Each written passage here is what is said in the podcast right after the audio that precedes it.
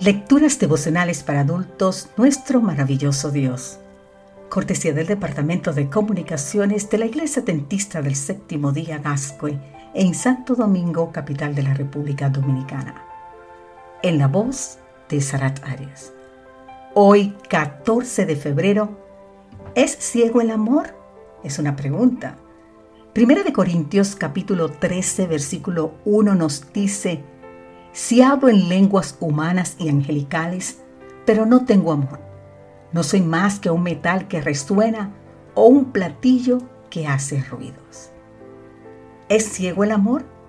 Esta es la pregunta que se discutía en una clase de la escuela sabática de una iglesia a la que asistí, precisamente cuando se celebraba el Día del Amor y la Amistad.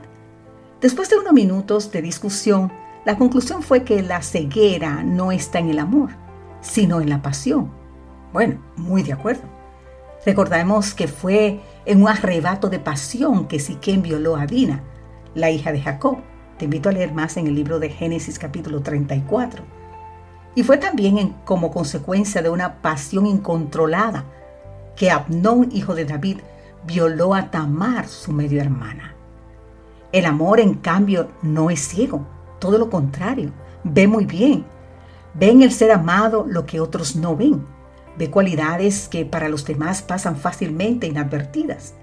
La razón por la que esto ocurre la expresa muy bien Jim Bammer cuando dice que amar es revelar a una persona la belleza que hay en su corazón.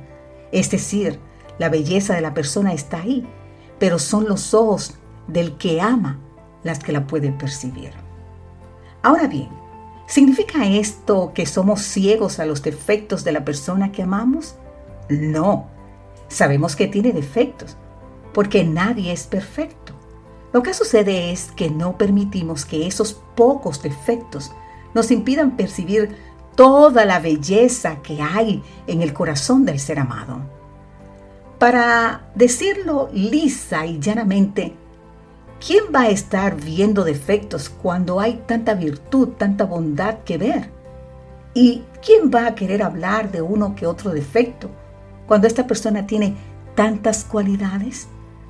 Hoy es un buen día para dar gracias a Dios por nuestros seres amados. También lo es para decirles lo mucho que lo amamos, lo mucho que significan en nuestra vida. Esto último es muy importante. No es suficiente con que percibamos la belleza que hay en su corazón. Hemos de revelárselo, de hacerlo saber. ¿Por qué ha de ser así? Porque, como bien lo dice la autora norteamericana Elena G. White, el amor no puede permanecer a menos que sea expresado. Claro, mañana también podríamos decírselo, pero ¿por qué dejar para mañana lo que podemos hacer hoy? Padre Celestial, dame ojos hoy como los del Señor Jesús para ver lo bueno que hay en las personas que están a mi alrededor, comenzando con mis seres queridos. Y dame palabras amables, palabras de aliento para hacerles saber lo mucho que significan en mi vida. Amén.